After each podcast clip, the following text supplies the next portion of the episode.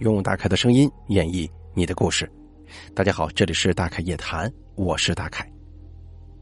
您或者您身边的朋友、家人经历过哪些离奇的怪事匪夷所思的奇遇，或者说您的身边发生过一些让人印象非常深刻的事件，你都可以写下来给大凯投稿，并且随稿附上您的网名、年龄以及性别。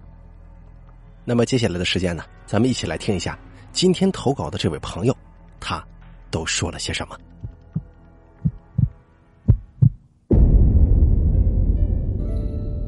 这位投稿的朋友他是这么说的：“他说，大凯你好，我来投稿了，这是我第一次给你投稿。大凯故事会我听了三年多，快四年了吧。其中我最喜欢的还是你的大凯夜谈系列。我介绍一下我自己，我今年二十二岁，男性，来自广西南宁，具体哪个县呢？我就腻了，为了不必要的麻烦嘛，你叫我阿曼就可以了。”从小到大，我自己亲身经历的，跟我从家人或者朋友这边听到的灵异事件，使我非常害怕这种鬼鬼神神的东西。可是我又对这种灵异类的事情感兴趣，算是又怕又爱吧。只要是睡觉之前，我都会听你的大概故事会，这个可谓是治疗失眠的利器啊，也能满足自己的喜好。不过呢，我本人坚信，应该是会有阿飘之类的这种东西存在。那么今天我的故事呢，就先从我母亲亲身经历跟我讲的事情说起。在此啊，我保证我所说的句句属实。说之前呢，先介绍一下我外婆的家。我外婆的家呀是在山里头，非常的偏，从镇上到村里骑摩托车也得三四十分钟。这山路嘛，路也不是很远，但是路坏还小，悬崖峭壁的，所以开车什么的都得很小心。我外婆家是在一座山上的，四周也都是环绕着山，挺陡峭。摩托车从山下开到我外婆家那个位置，挺吃力啊，不太好走。我外婆家大门前面是一片竹林。我外婆家差不多是属于在半山腰那种，就是在半山腰再上去一点儿。山顶是我外婆家的那些邻居。而今天要说的这个事儿，就是我妈小时候七八岁的时候所经历的。我算了一下，应该在一九七七或者是一九七八年左右吧。我外婆生有我妈、我三舅、二舅、姨妈四兄妹。那个时候是夏天，因为我妈小时候外婆家里穷嘛，所以我妈他们都很懂事小小年纪会主动帮家里赶鹅、插秧、放牛、煮饭、洗菜，样样都会了。把饭菜做好，等我外婆和外公干完活回家吃。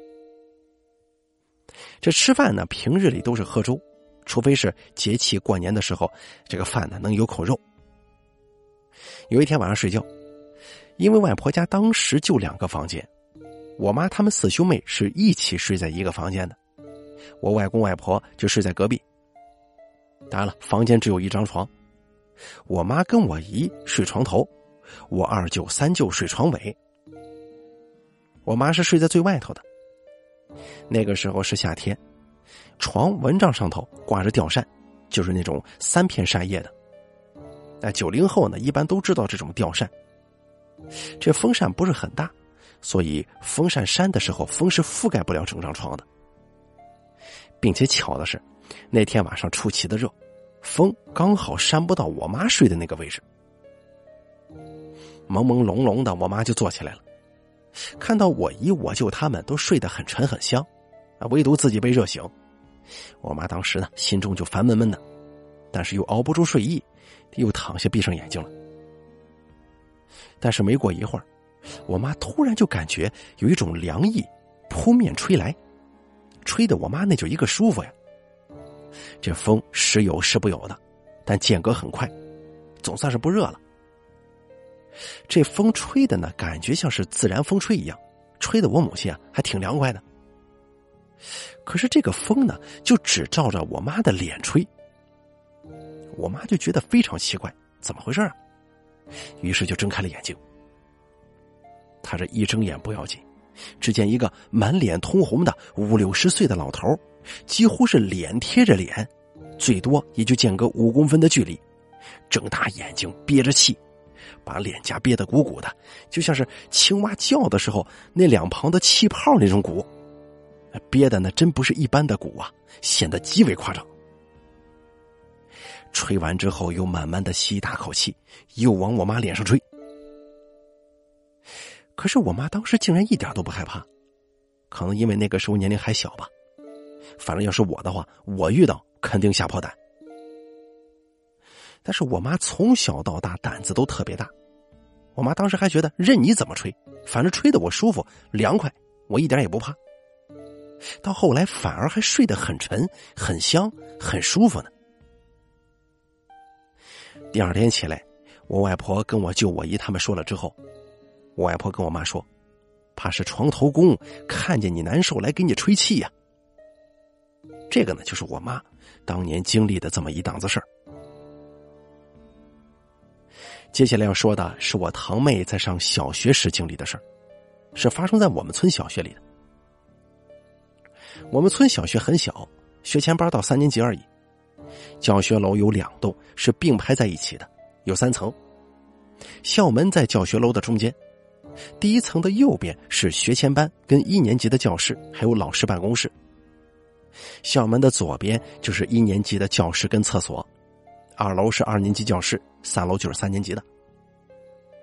校门口出去这条路对面五米处是一家小卖部，那时候呢，我们经常到那儿几毛钱几毛钱的买那种辣条吃。校门右边的围墙外就是一个公家坟，挺大的，每逢节日很多人都会去祭拜。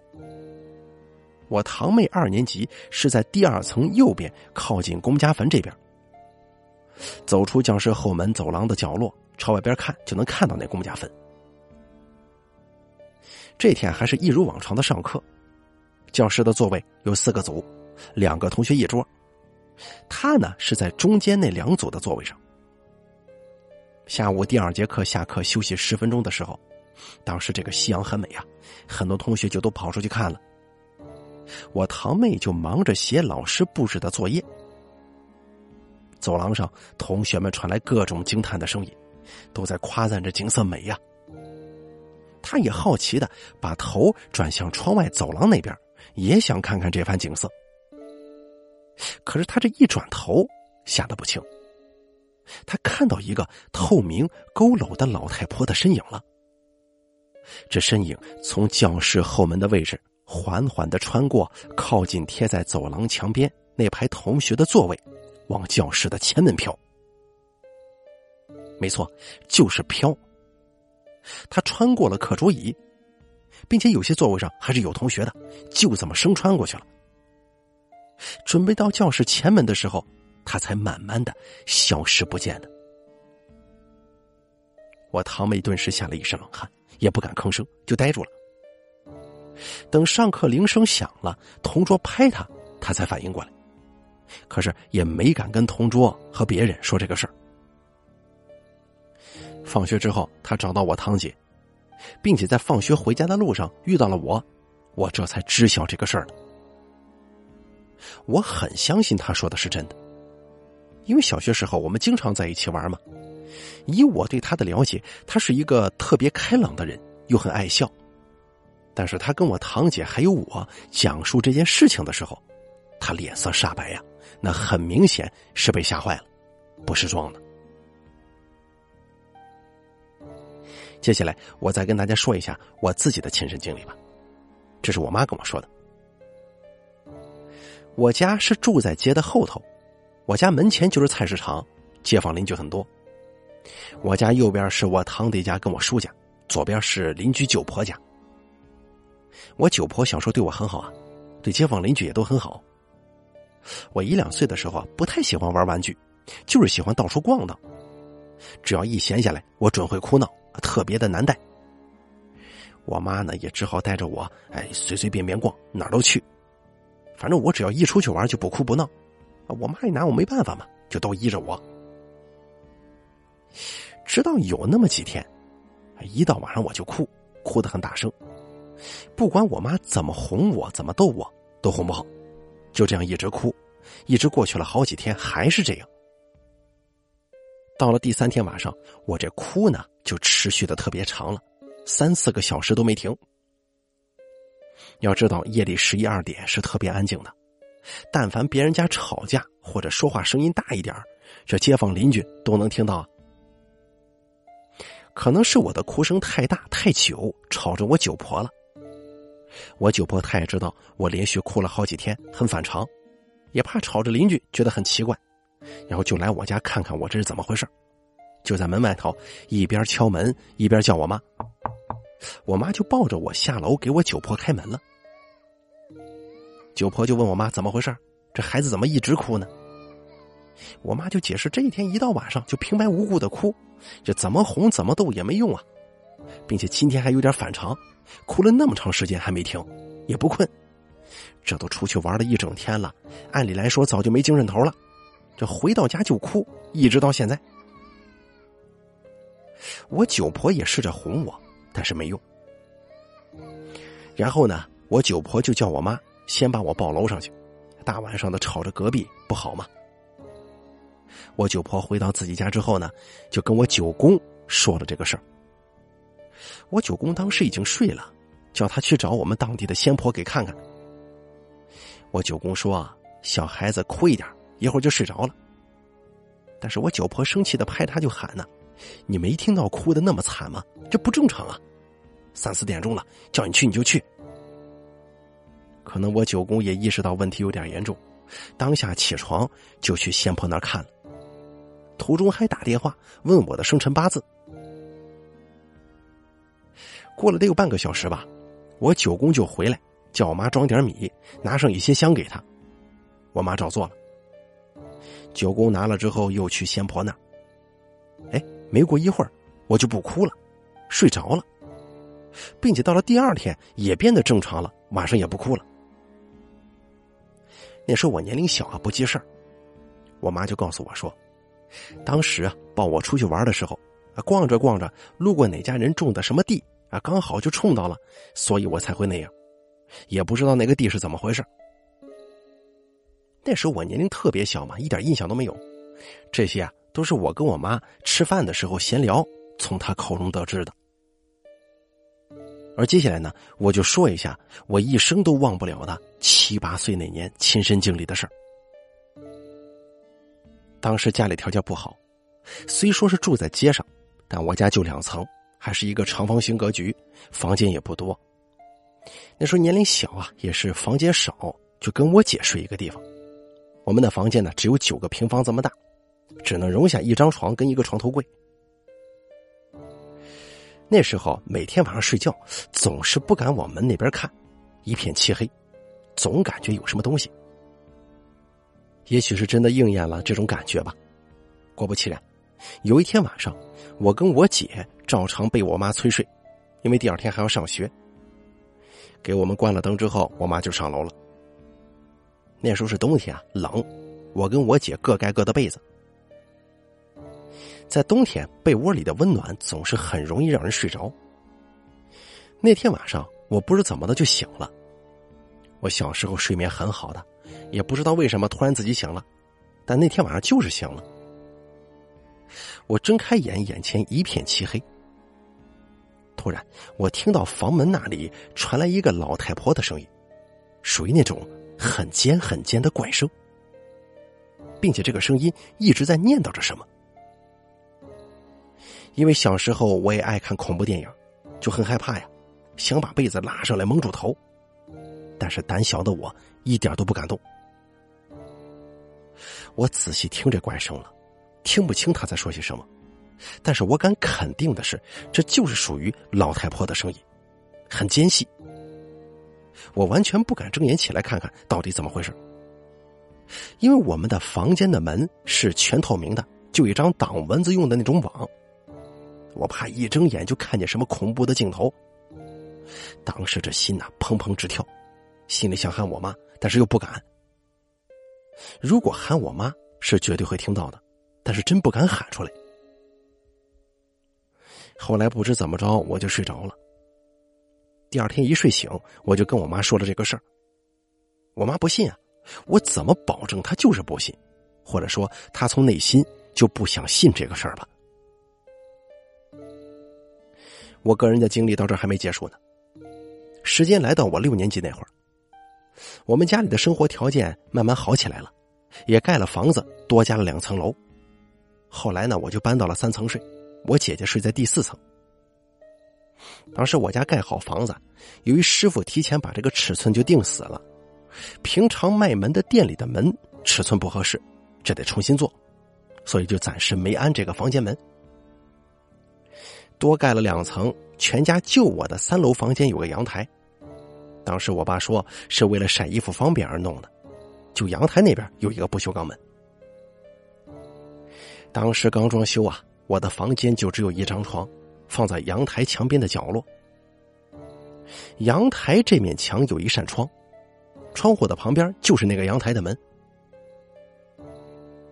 那时候我姐上初中住校，我爸外出打工，就跟我妈两个人在家住。我清楚的记得那是星期三的晚上，我关好灯睡觉，可是，在凌晨三四点钟的时候，被一个声音吵醒了。声音就是从我房间阳台的这个门传来的，我当时傻眼了，不敢动啊。我仔细一听，是掰门销时候那个门销撞到门上的动静，当当当，就这么一直持续着。因为我的床离阳台的门很近，所以我不敢睁开眼睛起来看呢。前头我也说了，我这人属实胆小。当时那个害怕呀，就心想赶快睡着。但是这会儿怎么也睡不着了，心跳加速，一身冷汗。因为我知道我阳台的这个门销上下掰的时候要用力，它是很紧的。平时开阳台的门有点费劲儿，因为这是我家的阳台门呢，门销什么状况我知道。当时我们家里只有两个人，我妈不可能大半夜的来吓唬我玩吧，但是我就不敢动。过了一会儿，我实在是受不了这种压抑的感觉了，就拉起被子蒙住头，在被子里打哆嗦。可是这个声音还一直在那响。后来不知怎么回事我睡着了。第二天起床吃饭去学校，我就跟我妈说了，还给我妈示范掰起门销撞门的那个声音。我妈当时跟我说，可能是什么小鸟啊撞到门了。但是我想了想。那声音持续了这么久，撞击的力道那么的持续，怎么可能是小鸟呢？可能我母亲当时看我的神情，也能理解我非常害怕，故意安抚我，才这么说的吧。好了，咱们本期故事演播完毕，非常感谢您的收听。咱们今天给咱投稿的这个叫做阿曼的朋友啊，他极尽详细的说了说他小时候到初中的。这种种经历啊，这个小孩子夜哭呢，这倒挺常见的，咱不细说了。最吓人的是他妈小时候那个经历啊，你想想，旁边有个人，这鼓足了腮帮子，瞪大眼睛往脸上吹气儿，一睁眼看见了，你要放到平常人身上，这谁不吓一跳啊？不得吓得从床上弹起来，或者说当场吓晕过去。但他那母亲胆子就比较大，你看完全无感，甚至还吹得挺舒服的。难道说这人心大了，还真的是无所畏惧吗？这个就显得特别的逼真了啊！完全可以想象当时那个瞪着眼睛、吹着大腮帮子那个画面。还有就是咱们这个投稿的朋友阿曼，他本人的这个亲身经历啊，也是够吓人的。大家可以想象一下啊，你晚上正睡着觉呢，这各种动静啊，有这老太婆的说话声啊，还有那啊所谓的小鸟啄门的动静。